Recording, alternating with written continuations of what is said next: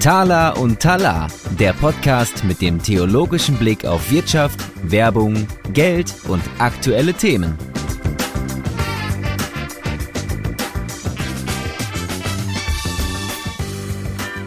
Hallo zusammen, neue Folge von Thaler und Talar mit unserem Stammgast Professor Peter Wick.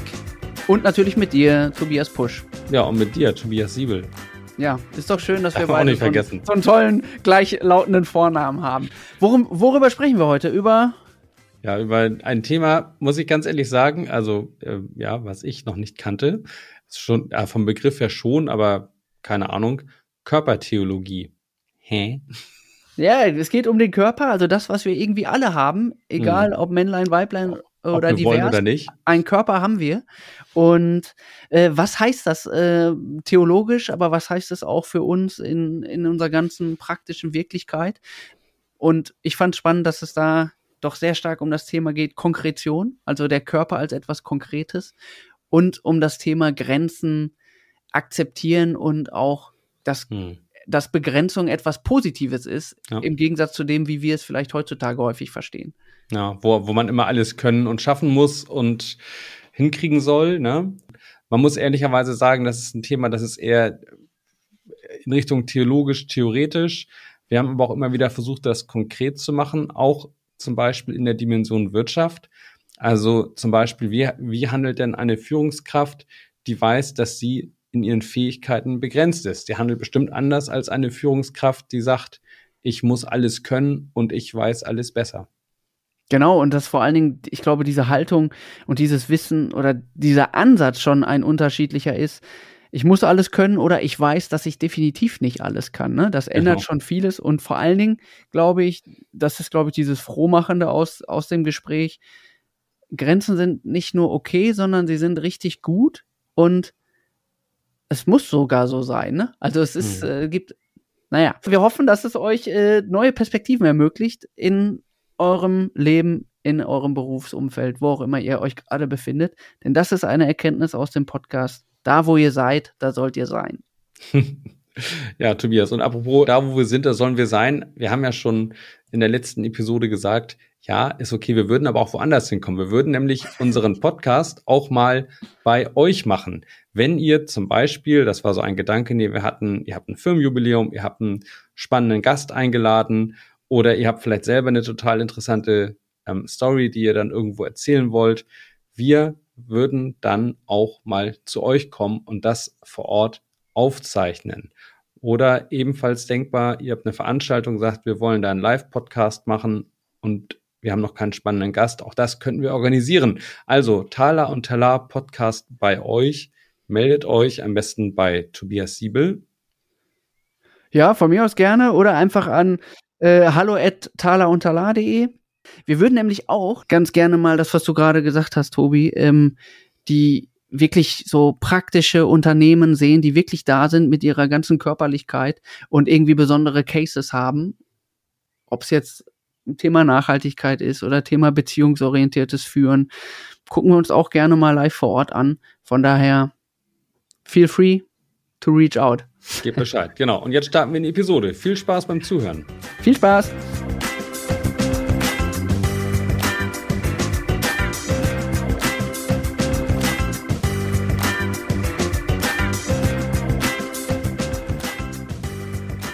Neue Folge mit dem Stammgast, dem Professor Peter Wick von der Ruhr-Universität. Peter, schön, dass du da bist. Ja, hallo zusammen. Ja, herzlich willkommen auch in meinem Namen. Du bist ja unser Talar hier in Person, in Person fürs, fürs Management, ja, theologische Impulse fürs Management. Worüber sprechen wir denn heute mit dir? Wir können gerne über ein Hauptthema von mir sprechen und das ist Körpertheologie. Das ist gut, da habe ich keine Ahnung von, da lerne ich viel. aber, aber du hast einen schönen Körper, oder? Ja, Gott gegeben sozusagen. Aber Körpertheologie, mh, hm, ich würde einfach mal so, ich, ich mime mal, oder ich muss ich gar nicht mime, ich bin jetzt hier mal der, der ungeschulte Zuhörer und assoziiere frei. Und dann würde ich sagen, Körpertheologie, die Gemeinde Christi wird ja zum Beispiel als Leib dargestellt. ähm, so im Sinne von Funktionalitäten. Ne? Der eine kann das besser, der andere kann das besser. Mir fallen aber auch Bibelstellen ein, wo wo äh, Jesus zum Beispiel sagt, besser du reißt das Auge aus, als dass der ganze Körper verdirbt oder so sinngemäß. Das sind so meine körperlichen Schnittstellen. Und am Ende fällt mir natürlich dazu auch ein, dass Jesus natürlich auch äh, ja körperlich war, ne? Also eine Verkörperung, wenn man so möchte, und dass er auch ja ganz normal auch körperlich leiden musste. Also Tobias, du bist grob auf der richtigen Fährte. Das alles gehört dazu, mhm. ist aber nicht so geeignet, um dort zu beginnen. Mhm. Körpertheologie ist Beziehungstheologie. Also wenn wir richtig in Körpertheologie hineingehen, dann verstehen wir auch tiefer, was Beziehung eigentlich bedeutet. Körper, Körper ist definiert über Grenzen. Es gibt keinen Körper, der keine Grenzen hat. Sonst ist es kein Körper. Und Gott hat uns nach, nach der Bibel, nach den Schöpfungsberichten, hat uns als Körper geschaffen. Ja, er hat die ganze Schöpfung als Körper geschaffen. Die Sterne sind Körper, die Erde ist ein Körper und äh, die Tiere, die Bäume, alle haben einen Körper. Wir haben auch einen Körper. Und wenn das aber Grenzen sind, dann lohnt es sich dann eben auch äh, über Grenzüberschreitungen zu sprechen. Also wie verbinden sich verschiedene Körper? Das ist mal noch ganz theoretisch, aber da haben wir mal eine Grundlage, um dann auch über Beziehung zu sprechen. Also es, eher, es geht eher um den geometrischen Körper als um den biologischen. Nee, nee, ähm, Körper. Nein. Okay. Die, die werden alle Körper genannt, weil es darum um eine sichtbare Grenze gibt, also um eine sichtbare, man kann sogar auch sagen, Hülle, die gefüllt ist. Das ist ein Körper. Ja. Und in der Geometrie äh, passt das auch noch, wenn dort von einem Körper die Rede ist. Und in vielen anderen Verwendungen, wo wir das brauchen, auch noch. Mhm. Okay, und wenn, wenn du jetzt sagst, Körpertheologie ist Beziehungstheologie, ähm, dann ist das Wichtigste, um überhaupt von Beziehungen sprechen zu können, dass es zwei verschiedene Dinge sind, die da miteinander in Beziehung treten können, weil Beziehung ist ja nur möglich, wenn irgendwas ja. auch voneinander abgegrenzt ist, weil sonst ist es ja per se eins. Also, ja. oder? Äh, ganz genau. Also wenn wir, wenn wir so Vorstellungen haben, Gott ist was diffuses, also etwas, was überall ist und bei uns gibt es den Geist und dieser Geist, der tritt auch mit Gott in Beziehung, indem er einfach eins wird mit dem Geist Gottes und um das geht es eigentlich. Dann ist das nicht wirklich Beziehung, weil da gibt es kein Gegenüber.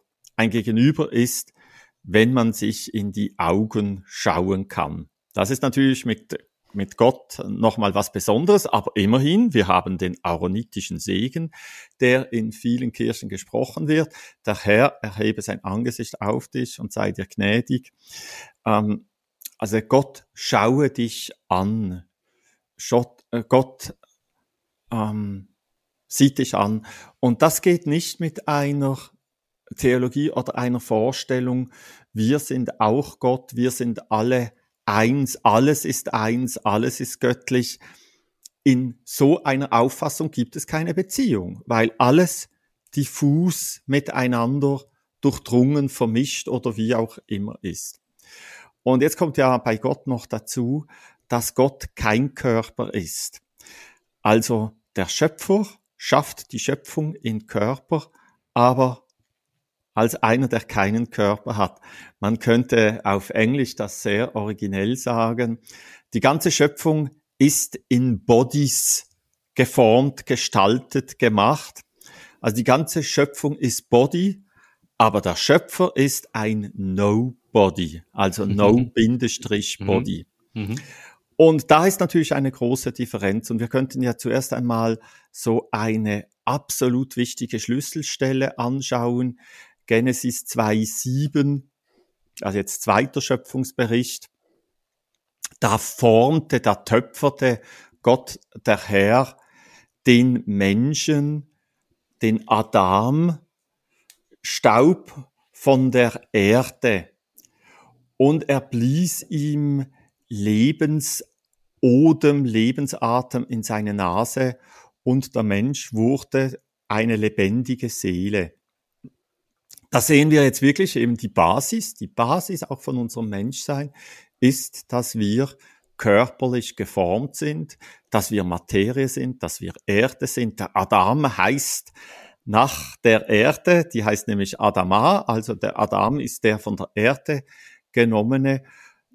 Und, und da, da wird schon mal festgemacht, auch vor Gott sind wir begrenzte irdische Menschen, also aus Erden geschaffene Menschen, die, wenn sie sterben, auch wieder zur Erde zurückkehren.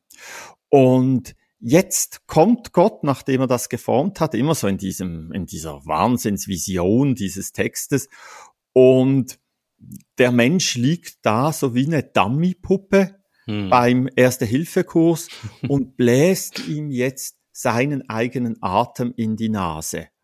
Und wir können uns das mal so vorstellen, die Bauchdecke hebt sich. Dann bläst er nicht mehr, sie senkt sich, so wie wir das auch damals gemacht haben, als wir da unseren Fahrschein gemacht haben, Fahrausweis gemacht haben.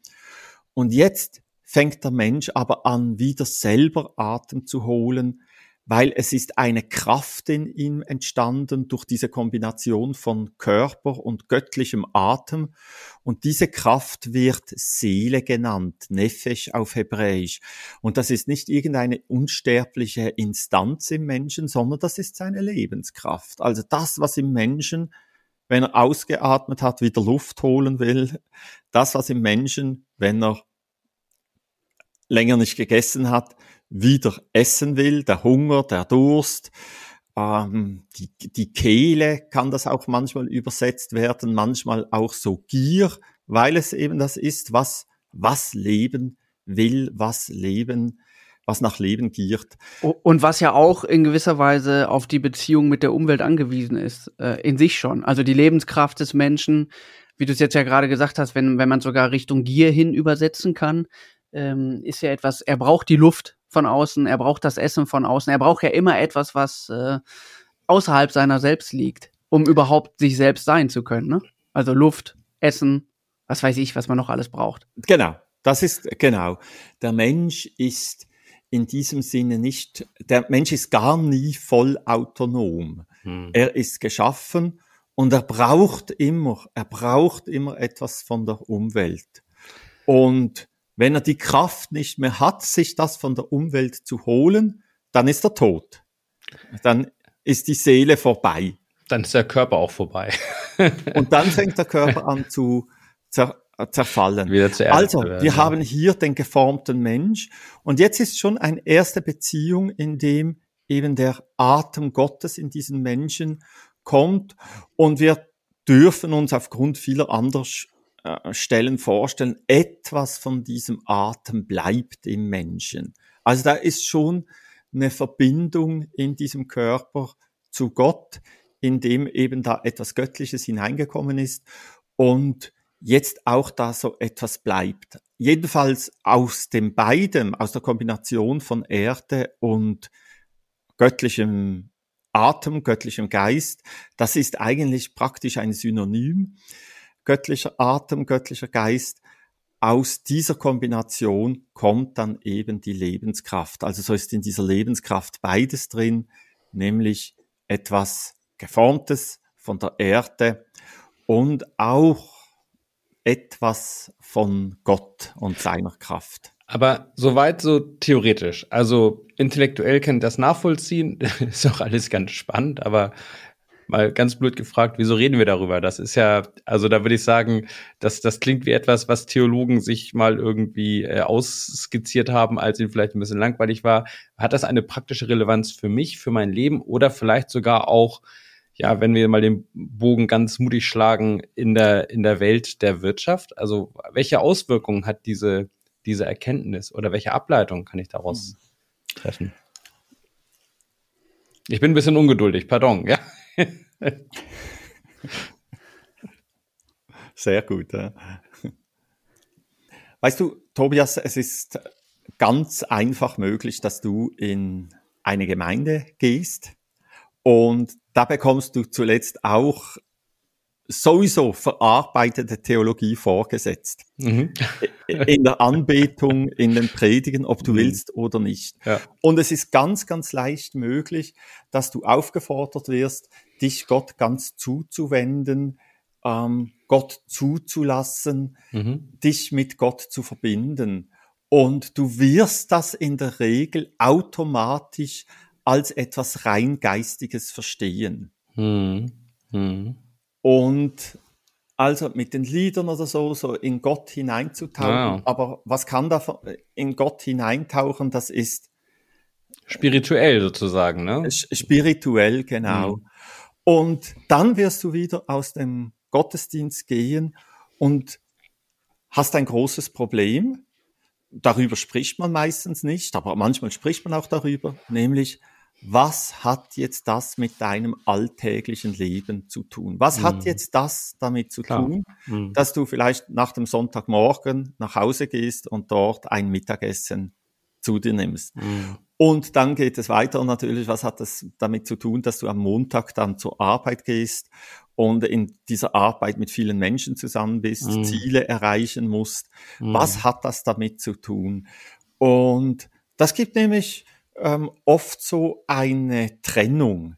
Mhm. Ähm, es gibt so was geistig-seelisches und mhm. da drin feiern wir unseren Glauben und, und versuchen auch immer wieder in das zurückzukehren. Und dann gibt es das normale Leben und das hat aber mit all dem gar nichts oder nur ganz wenig zu tun und es ist immer sehr mühevoll, überhaupt diese Zusammenhänge wieder zu entdecken. Mhm. Wenn es, wenn aber unser Körper der Träger des Heiligen Geistes ist. Und das sagt dann Paulus, das bezieht sich natürlich auch auf diese Stelle vor, der Körper ist der Tempel des Heiligen Geistes. Dann bringst du den Heiligen Geist schon überall hin, wo du mit deinem Körper hingehst. Also wenn du dich in dein Auto setzt und zu deiner Arbeit fährst, dann bringst du den Heiligen Geist dorthin. Hm. Sogar wenn es dir gar nicht bewusst ist, sogar wenn du das vergessen hast. Einfach mhm. weil der Heilige Geist in dir, in deinem Körper weil. Weil er mit mir untrennbar verbunden ist sozusagen, ne? Genau, weil er, weil du, und zwar vor allem dein Körper, ein Gefäß für ihn ist, in dem er gerne ist und in dem er gerne wohnt. Mhm. Und ich verstehe deinen Einwurf schon vorher, aber da siehst du, jetzt sind wir eigentlich so wie beim A. Und können, müssen anfangen durchzubuchstabieren, was das alles bedeutet. Mhm. Also ich kann, ich kann jetzt zu, sagen wir, ich kann jetzt mal zum J springen, oder? Jesus hat uns erlöst. Was bedeutet es für mich, dass er uns körperlich erlöst hat? Dass das Zentrale ist, dass er leiblich gestorben ist, leiblich am, am Kreuz war sowas geht ganz schnell verloren. Also viele wissen schon, dass wir das bekennen müssen und dass das richtige Theologie ist, weil schon im zweiten Jahrhundert, also ganz früh, wurde genau das angegriffen von Irrlehrern, Irrlehrern und man wollte ähm, dieses Körperliche weghaben, weil das irgendwie störend mm. ist. Der mm. Körper stört gerne, weil er so sperrig ist er lässt sich nicht digital verflüssigen und eben auch geistig, geistlich nicht verflüssigen. Und das hat ganz viele Konsequenzen. Ja, er ist vor allen Dingen auch so konkret, ne? Also ein Körper ist ja deutlich konkreter als irgendeine Metaphysik oder das, was du vielleicht eben auch meintest, äh, Tobias, von wegen, äh, was hat das jetzt mit mir zu tun? Die Frage wird ja sofort dann relevant, wenn man dich vor Augen sieht und weiß, okay, du bist ja wirklich da. Du bist jetzt nicht irgendwie nur ein Gedankenkonstrukt, mhm. sondern der Körper, der macht es ja so konkret und alles, was drumherum ist. Ich finde, der Körper ist ja vor allem auch also deswegen vielleicht in Anführungszeichen unbeliebt, weil er ja auch ein Stück weit unbeherrschbar ist. Ne? Also zum Beispiel der Körper altert, kannst nichts dagegen tun. Ne? Ja, genau. Ähm, der Körper hat seine Zwänge und Pflichten. Mhm. So, du, du, du bist, mhm. also der, der Körper verspottet den edlen Geist ganz oft, ne? Und sagt so, ja, du wärst gern so und so in deinen Gedanken, Träumen und Fantasien und ich bin hier mal die Realität und ich sag, du musst jetzt schlafen. Punkt. Also der Körper, der Körper nimmt sich das, was er braucht und ist auf eine Weise auch radikal. Mhm. Und dann kann er schmerzen und er kann sehr schmerzen mhm. und ähm, die meisten Schmerzen sind körperliche Schmerzen und wenn es psychische Schmerzen sind, dann somatisieren die auch häufig und dann hat man sie auch noch als körperliche Schmerzen. Mhm. Und das, was du jetzt vorher gesagt hast, jetzt musst du das mal umdrehen und sagen, ich habe, ich habe Glauben, ich habe dir ein Angebot, nämlich, ähm, wenn du richtig glaubst, wenn du dich richtig zu Gott ausrichtest, dann kommst du aus diesen Begrenzungen des Körpers raus. Dann musst du, dann, dann, dann wird dieses Leiden unwichtig, weil es ja gar nicht ums Körperliche geht und mhm. so weiter. Da kannst du mal rausfliehen. Ähm, da kannst du ähm, deine Beschränkungen auflösen, dann kannst du überall gleichzeitig sein mit deinen Gedanken. Das ist schon ein attraktives Angebot und das wurde auch immer wieder gemacht ähm, auch von der Kirche immer wieder gemacht oder auch so hm. besucht. Aber das ist eben nicht das Evangelium, das Angebot, sondern das Evangelium heißt, da ist ein ganz begrenzter Mensch. Also hm. ich meine von Milliarden, von Milliarden Menschen ein einziger und dann war noch sein Geschlecht festgelegt, war er nur ein Mann, allerdings auch nur von einer Frau geboren. Um, äh, und so weiter, also in einer ganz bestimmten Zeit, in einem, einem kleinen Städtchen, geboren am Rande des römischen Reiches und so weiter. Also es ist alle, alles Begrenzung und mhm. in dieser Begrenzung soll unser Heil sein. Und das bedeutet eben auch, auch wir, ähm, wir müssen nicht uns danach sehnen, jenseits von unseren Begrenzungen uns für das Reich Gottes einsetzen zu können, nicht jenseits von unseren Begrenzungen ähm, leben zu können oder glauben zu können, sondern in unseren Begrenzungen. Also wenn ich an einem bestimmten Ort arbeite, dann bin ich wirklich an diesem Ort. Am Anfang, als ich hier nach Bochum kam, haben mich Leute auch gef äh, gefragt, ja, wolltest du hierher kommen? Und ich habe diese Frage gar nicht verstanden, weil jetzt hat mich Gott an diesen konkreten Ort geführt und jetzt bin ich an diesem konkreten Ort. Ich glaube, das ist ein super Punkt, äh, auch jetzt Richtung Wirtschaft gedacht oder äh, Menschen in, im Wirtschaftskontext, weil dieses Thema, wir haben das ja häufig im Business-Umfeld, dort geht es ja sehr stark um Entgrenzung. Oder wenn du irgendwo bist, dann musst du aber skalieren, wachsen, größer werden, raus aus der Komfortzone und solche Dinge. Also man hat ja schon einen Push in dieser Richtung, der eigentlich immer darauf hinausläuft, so wie es ist und das, was mhm. du bist, das ist zu wenig, es muss mehr werden. Überwinde deine Grenzen. Ja, überwinde deine Grenzen äh, geh über sie hinaus und so weiter. Also immer eine Verschiebung und häufig dann ja auch nicht im Sinne einer Freiheit, im Sinne von, hey, äh, die Grenze, die dort gesteckt war, die gilt jetzt nicht mehr, was ja auch eine sehr positive Botschaft sein kann, sondern eigentlich immer eher so ein innerer Druck und Zwang und dann auch ähm, die, dieses, ey, Erfolg ist nur, wenn es hemmungslos entgrenzt. Also wenn, keine Ahnung, wenn auf Kirchenkontext bezogen, wenn jetzt tausend Leute da hinkommen zum Gottesdienst oder sowas, dann ist es ein Erfolg, ja. Und dem gegenüber steht diese kleine Geschichte, die du genannt hast, also der Kern des Evangeliums, kleine Städtchen, kleine Jüngerschaft, ja, zwölf, ja. dreizehn Leute, einer verrät ihn noch am Ende. äh, mhm. also, wo man sich auch fragen kann, ist, ist die Jesus-Geschichte ein Erfolg nach dem Maßstäben, wie wir heute Erfolg definieren? Also ich finde, wenn du beim Durchbuchstabieren bist, von A bis Z müsste es ja sein, nicht nur, nicht nur J, ähm, dann, dann kommen ja genau solche Fragestellungen auch auf. Ne? Was ist Erfolg? Wo ist Komfortzone? Und, und auch, ich finde, es hat so eine befreiende Botschaft, das, was du gesagt hast. Ja, ich bin jetzt nun mal hier, also kann ich jetzt auch hier sein und ich muss nicht noch an fünf verschiedenen anderen Orten Nächstenliebe oder was weiß ich was praktizieren, weil Nächstenliebe ist halt ganz konkret hier gerade der Nächste, ne? Mhm. Oder die Nächste. Ja ich glaube, es gibt auch in der Wirtschaft immer wieder mal solche Bewegungen. Also ich erinnere mich, eine Phase lang war dann so wie eine Welle, was können wir wirklich gut, was ist unser eigenes. Also jetzt müssen wir alles, was wir, was dazu gewuchert ist, abstoßen und uns wieder auf mhm. das Eigentliche konzentrieren. Oder da wäre dann auch wieder eine Bewegung zur Grenze hin, vielleicht nach einer Entgrenzung. Und Körpertheologie möchte ermutigen, dass wir durchgehend ein Ja zu unseren Grenzen haben. Das heißt ja nicht, dass wir Grenzen äh, nicht überschreiten dürfen. Ja. Aber da kann, das fängt in der Bibel so, so ganz, ganz grundlegend an, oder? Zum Beispiel mit dem gemeinsamen Essen. Das ist eine Grenzüberschreitung der getrennten Körper. Das, das verbindet sie und so hat Jesus das Abendmahl gestiftet, wo man gemeinsam körperlich ist und das war ja gedacht, dass man da richtig zusammen ist und nicht einfach ein bisschen symbolisch Brot mhm. schluckt. Gemeinsames Essen, da sitzen die verschiedenen Körper am, am selben Tisch und nehmen von derselben Speise. Und das verbindet, und das haben die alten Völker alle gewusst. Ist Essen nicht auch die, die höchste Form der körperlichen Zusammenkunft äh, hinter Sex?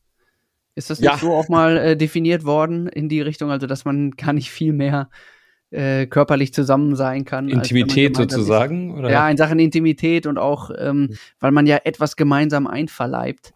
Äh, ja. das, das, Brot oder auch das Abendmahl als, ähm, als Element ist ja auch ganz stark. Mhm. Dieses, hey, das ist mein Leib und den könnt ihr jetzt noch auffuttern. Ne? Mhm. Genau. Oder da hat man das ja auch nochmal stark. Ne? Ja, das ist das ist in der Antike, ist das eigentlich allen klar und so ist das auch in der Bibel selbstverständlich. Und wenn man sich abgrenzen will von anderen, dann isst man nicht mit denen. Ich war mal in Afrika und die haben auf die Frage, ob sie auch mal alleine essen, völlig unverständlich ähm, den Kopf geschüttelt. Ähm, weil und Essen, das macht man doch zusammen und so mhm. und stopft nicht mal noch so schnell was rein. Das ist halt nicht nur Nahrungsaufnahme. Ja. da steckt dahinter wohl. Aber nochmal kurz zu dem, was Tobias eben gesagt hat. Damit dem so man schön in den eigenen Grenzen bleiben und so. Man wird oft so, äh, wird von einem erwartet, dass man vielleicht auch über die eigenen Grenzen hinausgeht. Ich verstehe total, was, was du damit meinst, Tobias. Auf der anderen Seite könnte man aber auch sagen, ein jedes Wachstum, also inneres wie aber auch körperliches, hat auch damit zu tun, dass man seine Grenzen auch weitet und dass man das, was man vorher als Grenze erachtet hat, vielleicht doch nicht mehr hat. Ja, ich denke auch. Also da wird es sicherlich äh, etwas geben, was auch das positiv beleg belegen kann. Ne? Ich glaube, Pionierarbeit und nach vorne gehen genau. ist definitiv etwas, was äh, auch zutiefst äh, auf, also, auf, äh, auf diesen Botschaften ich, ich wachse auch in meinem Glauben zum Beispiel, nicht? Also das ist doch gut, wenn ich da irgendwie ja, klar, auch also mal Wachstum was wage ist, und Wachstum vorangehe. Ist, genau, Wachstum ist ja etwas äh, auch sehr Positives. Äh, ich glaube auch nur, ich weiß nicht, wir haben ja den Experten da. Ich könnte mir halt für mich vorstellen, dass es ja auch schon was anderes ist, wenn es äh, von außen immer als, ähm, ja, wie auch immer, gewaltvollen Aufruf äh, zu dir kommt. Im Sinne hm. von, du musst jetzt, du machst. Naja, klar. Ob ich gezogen Oder ob werde. es von sich aus wächst, ja. ja. Am Gras kann ich ja auch schlecht ziehen, damit es schneller wächst. Also so dieses. ich hab nicht äh, probiert. ja, wir können das gerne mal ausprobieren, aber so als organisches äh, Prinzip eher. Oder Peter, wie, wie siehst du das? Also wie, wie kriegt man das zusammen? Das, weil ich meine, es gibt ja auch neutestamentlich die, das, das Sprechen über, äh, über die wachsende Saat und das, was aufgeht und dass es mehr wird. Das ist ja etwas, was zutiefst auch christlich positiv belegt. Es wäre ja furchtbar, wenn es nicht so ist. Also, dass das Leben sich weitet und dass sich auch Horizonte erweitern. Wie kriegt man das zusammen mit diesen Grenzen sind wichtig und gleichzeitig ist es auch schön, wenn Grenzen verschoben werden? Also, wenn Grenzen wichtig sind, dann geht es eben nicht darum, alle Grenzen hinter sich zu lassen, sondern ist auch eine Grenzüberschreitung bringt neue Grenzen. Also, ähm, das, das klingt jetzt sicher auch wieder abstrakt, aber äh, es, wir leben das ganz praktisch. Also wenn, wenn Menschen sich verbinden, wir haben das Mal vor angesprochen, aber auch das Wort verbindet, also etwas nicht körperliches verbindet die Menschen und sie kommen zusammen und bilden eine Gemeinde. So ist diese Gemeinde auch wieder ein Körper, eben dieses Leibbild, was wir da, äh, nicht Leitbild, sondern Leibbild, was wir da von Paulus haben. Und das sind Grenzen auch wieder ganz wichtig, weil eine äh, Gemeinde oder eine Organisation, die keine Grenzen hat, hat kein Profil. Profil, auch von dort, wo wir es in der Sprache her haben, Profil hat etwas mit Grenzen zu tun. Mhm. Und, und jetzt macht das einen ganz großen Unterschied. Was möchte Gott eigentlich von mir haben im Alltag? Und da sagt auch Paulus, in Römer 12.1 ist das jetzt, wo die ganze Ethik von ihm anfängt im Römerbrief. Daher, meine geliebten Brüder, gebt eure Leiber, eure Körper, das ist im Griechischen dasselbe Wort, gebt eure Körper als lebendige Opfer hin. Das ist euer vernünftiger Gottesdienst. Da, da hat Gott Wohlgefallen daran. Also, Gottesdienst im Alltag, Gott dienen im Alltag, unseren Kontakt mit Gott aktiv leben, heißt für Paulus, unseren Körper ständig darbringen. Also mit unserem Körper etwas tun oder nicht tun. Ich, ich betone, und das, das, ähm, das möchte ich wirklich auch weiterhin betonen, man kann nichts tun, es sei denn mit dem Körper. Also ein gutes Wort ist natürlich auch etwas Gutes getan, aber da braucht man auch die Zunge und die Lippen und so weiter dafür. Ähm, ein guter Gedanken reicht nicht. und ich bin auch überzeugt, dass es, dass es falsch ist zu bekennen, ich habe gesündigt in Gedanken, Wort und Tat in Gedanken kann man nicht sündigen, sondern sündigen, da braucht man den Körper dazu. Man kann in Gedanken eine Sünde vorbereiten, das ist klar. Man kann in Gedanken auch eine gute Tat vorbereiten. Mhm. Aber ja. die, die Realisierung muss körperlich sein, sonst ist sie nicht. Sonst, mhm. sonst zählt sie nicht ah, ja. wirklich. Weil was zählt ist auf dem Platz, ne? was zählt ist auf dem Platz und, und das kann man ja auch dann wieder in einer Firma sagen, das zählt, ist, was rauskommt.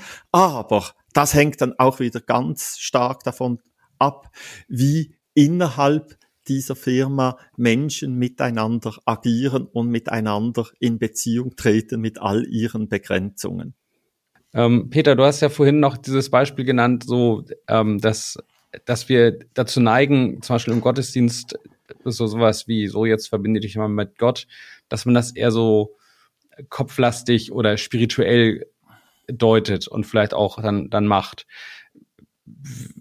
Wie könnte das denn also körperlich aussehen? Was wäre eine körperliche Komponente? Sind das so die bekannten Geschwister, die die Hände Richtung Himmel recken? Oder was, was sind so körperliche Dimensionen von, von einer Verbindung mit Gott zum Beispiel? Alles ist natürlich besser, als einfach nur sitzen zu bleiben. Ähm, Leute, die, die da mitdiskutiert haben, haben äh, zu diesem Thema, haben dann auch schon gesagt, ja, eigentlich ist es in der Kirche so, du kannst gleich deinen Körper am Eingang abgeben, ja. in der Garderobe und nachher wieder mitnehmen. Hm. Meine Frau und ich waren am, am letzten Sonntag in, hier im Ruhrgebiet in einem afrikanischen Gottesdienst. Ja, da hättest du ihn nicht abgeben dürfen. Also, da, da ist die Art, Anbetung immer körperlicher geworden und zuletzt haben alle getanzt. Hm. Ähm, also das ist das, Sünde. Wie? Ich dachte immer, tanzen wäre Sünde, aber das. ja, aber das ist ein guter Punkt. Also äh, hat man nicht im kirchlichen Kontext äh, kirchenhistorisch Körper vor allen Dingen immer als äh, Sündenfuhl und genau. Initiator von Sünde gesehen? All, also, alles könnte so schön sein, wenn der Körper nicht. Ja, wäre. genau, irgendwie so, also alles, was so Richtung Bedürfnisse ging. Ich meine, das ja. Thema Sexualität, ja. ich glaube, da hat die Kirche viel zu gesagt und auch gesagt, nee, das geht nicht. Aber dann aber auch sonst so alles, was irgendwie mit körperlichen Sachen zu tun hat. Irgendwie die Bedürfnisse immer als, als als Quelle der Sünde. Ist das, ist das auch sowas, in das die Körpertheologie jetzt hineinwirkt? Genau. Und die, die das aufdecken muss. Also es gibt hier verschiedene Traditionen. Die eine ist in der Bibel selber, gerade auch bei Paulus. Und da gibt es Stellen, und wenn man nur die raushört, dann wird das ganz problematisch. Da gibt es Stellen, die negativ sind gegenüber dem Körper und zwar, weil eben die Sünde den Körper braucht. Also wenn die Sünde nicht Herrschaft über den Körper bekommt, dann hat sie auch nicht Herrschaft über den Menschen. Wenn sie ihn eben nur dazu bringt, sündig zu denken, aber nichts Sündiges zu tun mit dem Körper, dann, dann ist nicht viel passiert. Aber bei Paulus gibt es dann eben gerade auch die anderen Stellen, dass wir eben körperlich durch Jesus Christus erlöst sind und diese Erlösung auch schon jetzt ein Stück weit und zuletzt in der Vollendung dann ganz auch unseren Körper betreffen wird. Das ist eben ganz wichtig. Und dann war so ab dem zweiten, dritten Jahrhundert nach Christus, waren Philosophien, Leitphilosophien im Römischen Reich, die absolut antikörperlich waren. Also der Platonismus ist da ganz, ganz wichtig. Und, und das Christentum hat sich ganz erfolgreich auf die Umwelt eingelassen, hat das alles durchdrungen, hat dann aber auch ziemlich viel Gedanken von dem übernommen. Und so kam es zu einer äh, ganz, ganz großen Körperfeindlichkeit, wo eben äh, Sexualität ähm, schon mal gleich prinzipiell unter dem Verdacht stand und gut für die Fortpflanzung braucht man sie noch. Und natürlich auch das Essen dann keine große Bedeutung hatte. Also die Reformation war da keine Hilfe, sondern die Reformation hat dann zum Teil eben noch weiter Körperliches in den Hintergrund gedrängt. Und die Form des Paulus für einen Gottesdienst ist, dass man zusammenkommt und zusammen isst. Und nach diesem Essen trinkt man zusammen Wein. Der ist mit Wasser verdünnt. Und jeder hat jetzt einen Beitrag bei diesem gemeinsamen Weintrinken. Und Paulus sagt, dafür braucht ihr die Geistesgaben. Das, da könnt ihr sie miteinander verwenden, da ist der Ort dafür. Aber da gibt es einen konkreten Tisch, den man anfassen kann und es gibt Weinbecher und es gibt Essen, das man gemeinsam gegessen hat. Und das macht etwas mit dem Menschen und das macht was ganz anderes mit dem Menschen, als wenn er einfach nur im Kirchenbank sitzt und zuhört und zwei, dreimal aufsteht ähm, und mitsingt und äh, was er nicht ausgewählt hat und betet. Das hat auch sein Recht, aber es ist nicht das. Und, und so, äh, also das sind zum Beispiel praktische Auswirkungen. Ach, das gemeinsame Essen hat ja eine ganz hohe theologische Bedeutung, ist ja was Gottesdienstliches. Also ist quasi Körpertheologie, plädiert dann auch für viel mehr ähm, ja, Bodyzipation, also äh, dass man viel mehr Partizipation hat durch das, was ich selber bin. Also dass es nicht nur ist, ähm, wie du gerade gesagt hast, ich höre bei etwas zu und sitze. Du meintest zwar, das hat auch seine Berechtigung, aber dass wir viel mehr auch Formate finden müssten, wo es zur Interaktion kommt, die vielleicht auch ganz äh, physisch aussieht. Ich meine, äh, rein biblisch, wir haben ja auch sowas wie eine Fußwaschung dabei, was ja auch sehr körperlich ist, äh, was ja jetzt heutzutage immer eher metaphorisch dann ausgelegt wird, wenn überhaupt. Ähm, oder gibt es ja mehrere Beispiele, äh, wo, wo körperliche Dinge im Rahmen der Kirchengeschichte dann immer äh, geistlich ähm, aus, ja, ausdifferenziert wurden oder so verstanden wurden, dass man seinen Körper doch nicht einsetzen musste. Würdest du dann auch für sowas plädieren? Also das, also erstens würdest du zustimmen, mehr Partizipation ist eine der, der, der Forderungen der Körpertheologie dass, dass jeder mehr mitmacht? Weil das könnte man auch auf Unternehmen dann ja übertragen. Dieses starke, mhm. hey, wir sind ein Unternehmen, ein Leib und viele Glieder von uns sind hier unterwegs. Jetzt, jetzt lasst uns mal zusehen, dass alle davon zu Wort kommen, zum Beispiel. Genau. Das ist, das ist eine Konsequenz davon. Also dieses Wahrnehmen, da, da sind ganz verschiedene Menschen körperlich zu unterscheiden und ja nicht zu vernachlässigen. Und diese Menschen sind Träger von ganz verschiedenen Gaben, also jetzt äh, Geistesgaben in der Kirche. Und es geht darum, dass diese in eine Beziehung kommen. Und das ist dann für Paulus ganz wichtig. Und, aber der Ort, wo das vor allem und zuerst geschehen soll, ist beim gemeinsamen Essen, also so ganz real, äh, körperlich. Dort sollen sie zusammenkommen und einander dienen. Und was erleben sie dabei? Wir sind gemeinsam auch ein Körper, wir sind ein Leib, ein Leib Christi, wo jeder mit seiner Gabe eine bestimmte Funktion hat und keiner, keiner hat alles und jeder hat was für den anderen, aber der andere hat auch was, was ich brauche, aber nicht selber habe. Und ich finde, das kann man sogar fast noch subtiler definieren. Ich habe das mal erlebt in einer Gemeinde, da gab es halt einen so einen Prediger, den fand ich ziemlich doof. so, also, wenn der geredet hat, so, oh ey, come on, ist das dein Ernst? Ich konnte, also das war theologisch schon fundiert so. Also es war jetzt nicht, nicht Blödsinn oder fahrlässig, was er erzählt, aber ich konnte das damit einfach nicht verbinden innerlich. Und irgendwann hat er die Gemeinde verlassen, weil der in ein anderes Gemeindeprojekt gewechselt ist, das auch noch ein bisschen charismatisch, spiritueller war.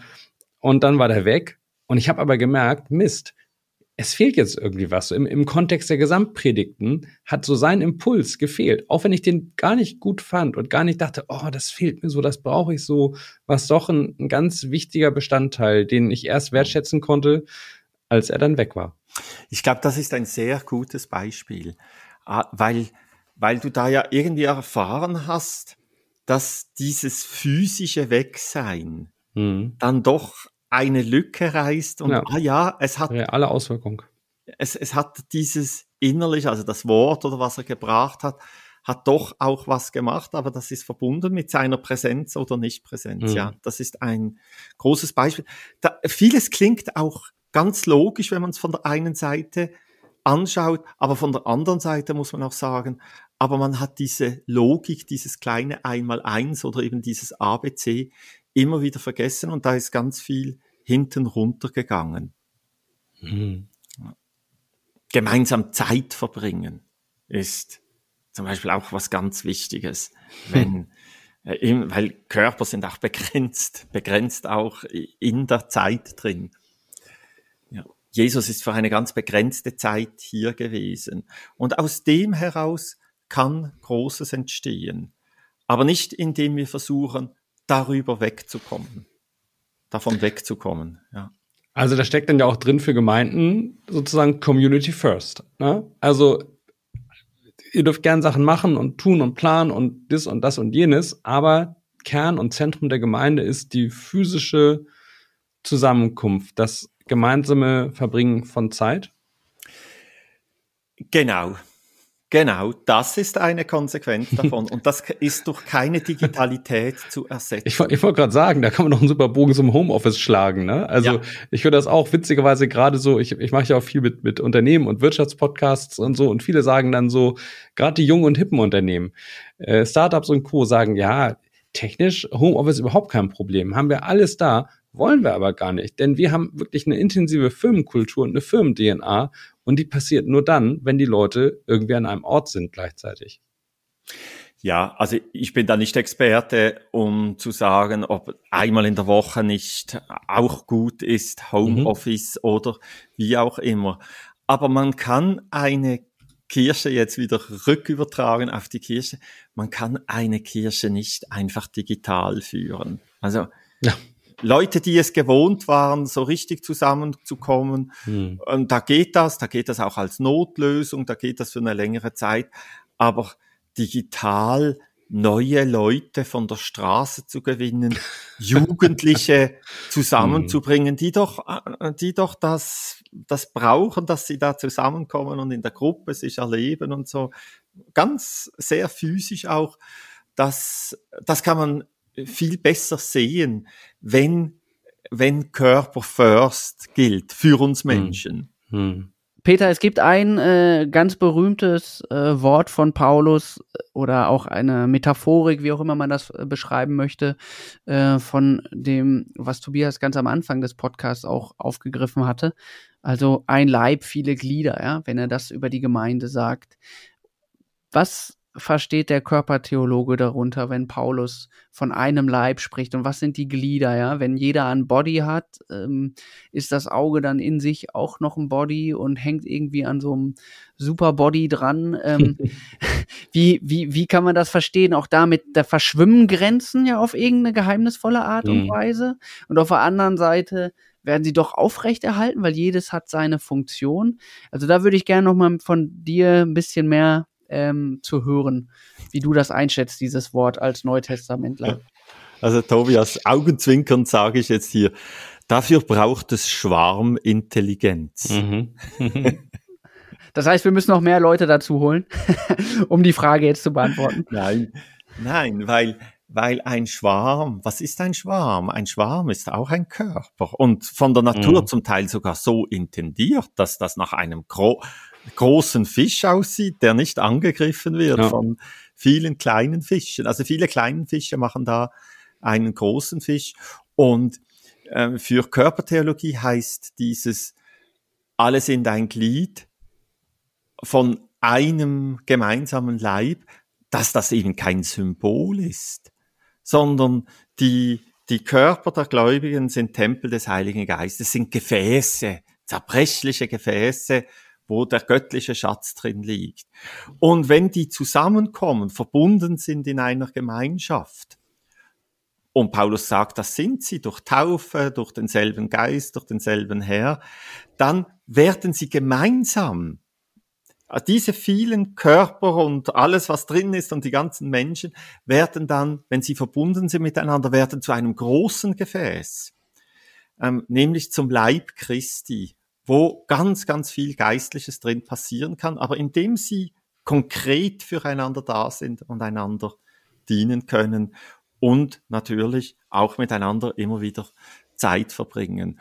Und, und dieses Bild betont eben auch, dass jeder und jede ihre Bedeutung hat für alle und dass man ja nicht meinen muss, man kann da gewisse Leute ausblenden, sondern es braucht eben alle. Also ich arbeite in, an einer großen Universität und abends sieht man dann manchmal die Putzfrauen, oder? Aber wenn die nicht da wären, und die werden mhm. sicher auch von vielen übersehen, aber wenn die nicht da wären, nach zwei, drei Tagen würde es dann schon ziemlich stinken, ja. Und dann würden es alle merken. Und, und das Ideal jetzt dieses Bildes wäre, dass alle mit Wertschätzung einander begegnen und es ein Klima der Wertschätzung gibt. Und eine Gemeinde, wo das der Fall ist, ist ganz, ganz toll. Und natürlich eine Firma, wo das der Fall ist, da wird anders gearbeitet, da wird anders am selben Strang gezogen als dort, wo das nicht der Fall ist. Und jeder ständig so in einer Kultur drin ist, ich muss beweisen, dass ich wichtig bin für alle. Anstatt dass man das als Vorvertrauen eben schon mal zugesteht, ja. Ja, natürlich bist du wichtig, also. Aber es ist an sich auch nur das Mannschaftsprinzip, ne? So auf eine Weise, wenn man sich überlegt, das ist ja, also man könnte auch als Analogie die Fußballmannschaft nehmen, wo man ja. sagt, mit elf Stürmern steht die Null wahrscheinlich nicht. Ja. Ja. Auf beiden Seiten nicht, ne? Ja, mhm. genau, hat man gute, gute Chancen. Das klingt so ein bisschen nach Borussia Dortmund. So, torreiche, attraktive Spiele äh, bei gleichzeitiger äh, Nichtoptimierung der, äh, der des Erfolgs, ja. Schauen wir mal. Ich, ich, ich finde Dortmund sympathisch als Mannschaft, wollte ich mal sagen, bevor es hier böse, böse Stimmungen gibt. Ja. ja, und ich glaube, das ist auch nochmal jetzt auf Unternehmen gesprochen, dieses unterschiedliche Kompetenzen, dass es die braucht, also nicht nur im Thema Wertschätzung, sondern dass es die auch braucht für das Unternehmen, um irgendwie neue Wege gehen zu können als Gesamtkörper. Und das dann auch als Führungskraft oder im Management äh, weise zu steuern, wo braucht, wo brauchen wir denn welches Talent, welche Begabung äh, wo macht das Sinn? Und also eine Hand ist ja dann besonders gut, wenn sie auch wirklich am Ende des Arms ist. Ne?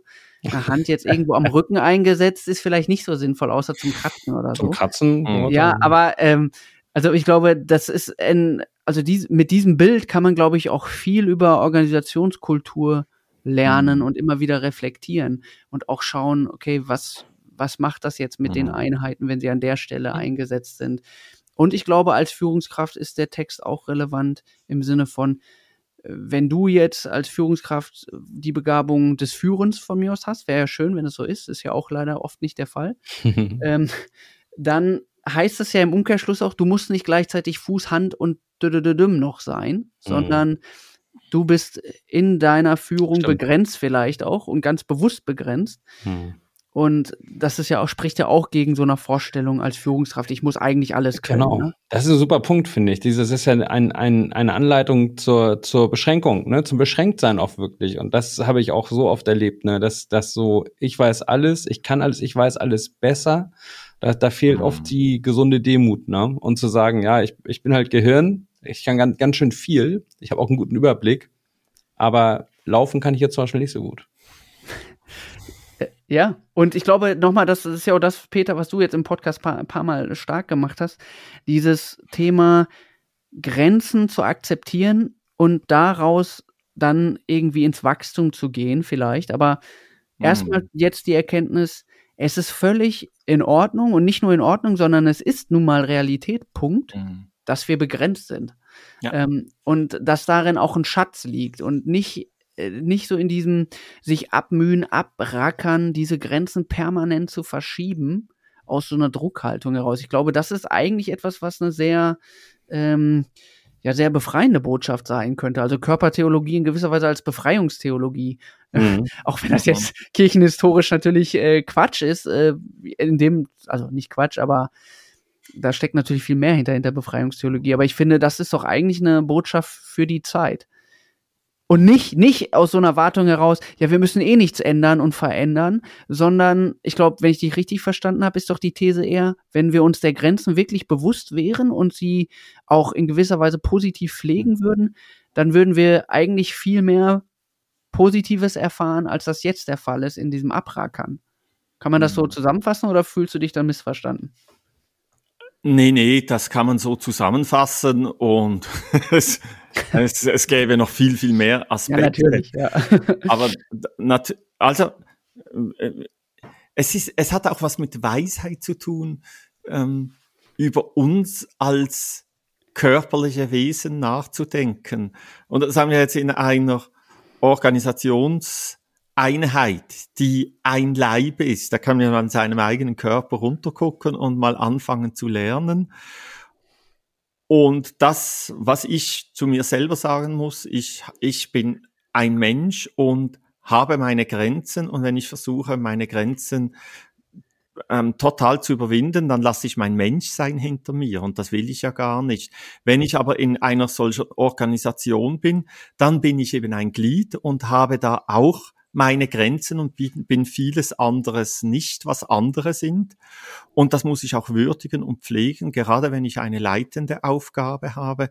Und das motiviert natürlich Leute total, wenn sie merken, ah ja, ähm, da wird mir nicht immer vordemonstriert, eigentlich könnten wir es auch ohne dich, sondern es braucht mich. Das ist etwas, was Leute total motiviert. Dann es, es gibt auch intern, also ein spezifisches Produkt hat ja auch seine Grenzen und gerade deshalb ist es erkennbar als etwas ganz Spezifisches. Und dann springen wir vielleicht da nochmals kurz mit unseren Gedanken zurück zur Kirche. Ein großes Problem der Kirche ist wahrscheinlich, dass sie in den letzten Jahrzehnten sich viel zu wenig Gedanken gemacht hat, was ist wirklich ihr spezifisches, begrenztes Produkt und sie wollte für alles irgendwie auch irgendwie gut ähm, zur Verfügung ja, so, stehen in der Gesellschaft. Ja. So baut man keine Marke, ne? Also wenn man jetzt aus der Perspektive mal schaut, das hast du ja eben auch gesagt, äh, Abgrenzung ist auch eine, eine ja. Positionierung. Ja. Ähm, und das ist doch etwas, was wir gerade bei diesem ganzen Thema Brandbuilding und so weiter, mhm. dieser Markenstrategie immer wieder als Punkte haben. Ja, wofür steht ihr denn? Und das bedeutet auch immer ein super Blumenstrauß, wofür man eben nicht steht. Mhm. Und ich glaube, das ist wirklich so ein kirchliches Problem, äh, was man auch häufig bei NGOs beispielsweise sieht sieht, weil man dann auf einmal sieht, ja, okay, hier ist ja noch ein Problem, da ist ja noch ein Problem, da ist noch ein Problem und dann ist auf einmal irgendeine Organisation, die ursprünglich mal gestartet ist für wir wir beenden äh, Blindheit in in Afrika oder sowas, äh, macht dann auf einmal noch Bildungskonzepte und macht jenes und jenes. Mhm. Alles irgendwie gut, aber doch verliert sich nach und nach ähm, das das super Spezifische.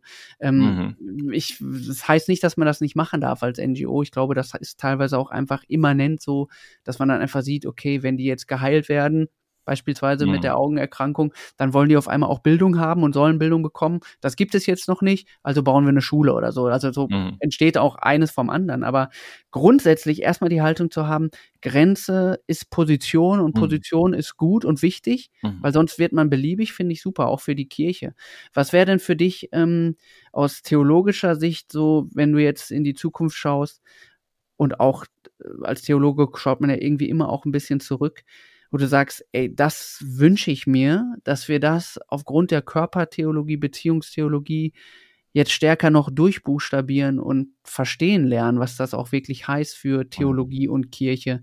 Also siehst du da so Bereiche, wo du sagst, ja genau, das sind so drei, vier Punkte, die mir so, die, die mir so unter den Nägeln brennen oder was, wo wir jetzt unbedingt dran müssen? Gibt's da irgendwas, was du, mhm. was du so siehst aus deiner Warte? Also ich wünsche mir, dass wir dass wir mehr bei uns zu Hause sind. Und dass wir mehr bei uns zu Hause sind, bevor. Jetzt bei dir, ja, da kommen wir vorbei. Wir kommen vorbei. Wenn, wenn es Pizza gibt, ist es. Ganze Live-Aufnahme jetzt, oder wie? Genau, ich wollte gerade sagen. Und dass wir mehr bei uns zu Hause sind, bevor wir auf Reisen gehen. Also, dass wir immer wieder zurückkehren, auch mit unseren Gedanken, auch mit unserem Glauben zurückkehren, dorthin, wo wir sind, in unseren Körper, dass wir auch immer mehr und, äh, und bewusster zurückkehren in unsere Gemeinden und wer länger in einer Gemeinde ist, ist Experte geworden, für was er auch alles verzichtet in seiner konkreten Gemeinde. Aber eben, es ist halt eine konkrete, begrenzte Gemeinde und das ist nicht zum Jammern, sondern das ist zuerst einmal gut so. Und, äh, und für, äh, für jetzt ähm, in der Gesellschaft heißt das auch ein immer wieder zurückkehren, so, wo bin ich eigentlich, wer bin ich eigentlich, nicht über dieses Maß hinausgehen, sondern das akzeptieren, sich mit dem zu befreunden, da daheim zu sein. Und dann kann man ja Grenzen überschreiten und auf Reisen gehen, um wieder zurückzukommen. Und um es ganz theologisch zu sagen, dass wir uns mehr und bewusster Gedanken machen, was bedeutet eigentlich unser christlichen Glauben? Oder da, dass wir da auch immer wieder nach Hause gehen in die Vergangenheit. Das ist ein Mensch, Jesus Christus, der einmal gekreuzigt worden ist an einem konkreten Ort, der mit seinem Leib, wie der dann auch immer ausgesehen hat und verwandelt gewesen, aber mit einem konkreten Leib auferstanden ist. Und das ist der Kern unseres Glaubens. Und ich glaube, das ist eine ganz schöne Herausforderung. Es wäre doch besser so ein, ein, einen grenzenlosen Gott zu haben. Das haben wir ja auch, aber mit Jesus Christus sind ja sogar Grenzen und was Körperliches in Gott zurückgekommen. Körpertheologie hilft auch, wirklich unsere Schwächen wahrzunehmen und unsere Zerbrechlichkeit und unser Altwerden und auf den Tod hingehen, was wir ja alle irgendwie machen, also dieses ganz Unangenehme. Der Heilige Geist will genau darin wohnen in unserem Körper. Natürlich kann ich den Heiligen Geist nicht darauf festlegen. Äh, den Heiligen Geist können wir gar nicht festlegen. Aber es gibt in der Bibel, und wenn wir da der Bibel folgen wollen, viele Aussagen, der Heilige Geist möchte sich binden, möchte sich gerade an, äh, binden an uns Menschen, dieses irdine Gefäß, eben, also was wir als leibliche Wesen sind, das möchte er bewohnen. Und dann gehen wir zum Pfingstbericht da kommt der Heilige Geist ja auch nicht einfach irgendwie. Vielleicht macht er das die ganze Zeit, aber im Pfingstbericht, in diesem Maß und in dieser Fülle, da kommt er auf eine ganz bestimmte Gruppe, die sich so in einem kleinen Raum befindet und füllt die und dann gehen die auf die Straße. Und, äh, und, und ich denke, jawohl, ich denke, wenn wir ähm, Heiligen Geist wollen, dann müssen wir nicht immer mehr in die Weite hinausgehen, obwohl der Heilige Geist unbeschränkte Weite ist, sondern wir müssen zu unserem Körper und zu unseren ähm, Gemeinschaften zurückkehren, um dort dann diese Fülle zu erleben. Also wo suchen wir den Unbegrenzten? Wir sollen ihn in unseren Begrenzungen suchen und nicht im Unbegrenzten, weil dort Dort ist er zwar auch, aber für uns nicht erfahrbar. Ja. Ja, wunderbar. Peter, wir sagen vielen Dank. Das sind echt äh, spannende Einblicke gewesen für mich, ehrlich gesagt, der das Thema noch nicht kannte, auch echt noch richtig viel Gedankenfutter. Das muss, glaube ich, erstmal auch ein bisschen verdauen und drauf rumkauen, aber wirklich echt danke für den, mhm. für den Input. Ja, auch von mir äh, vielen Dank, Peter, für diese ganzen äh, Perspektiven auf den Körper und unsere Grenzen. Ähm, du sprichst dazu ja auch bei der Thaler und Talar Konferenz. Da auch nochmal herzliche Einladung von meiner Seite aus. Und Peter, wir freuen uns, wenn du bald wieder da bist. Vielen Dank an euch beide. Es hat großen Spaß gemacht. Ihr habt mich sehr gut raus herausgefordert. Ja, wir versuchen deine Grenzen zu verschieben. Mit jeder Folge ein bisschen mehr. Danke dafür. Tala und Tala, der Podcast mit dem theologischen Blick auf Wirtschaft, Werbung, Geld und aktuelle Themen.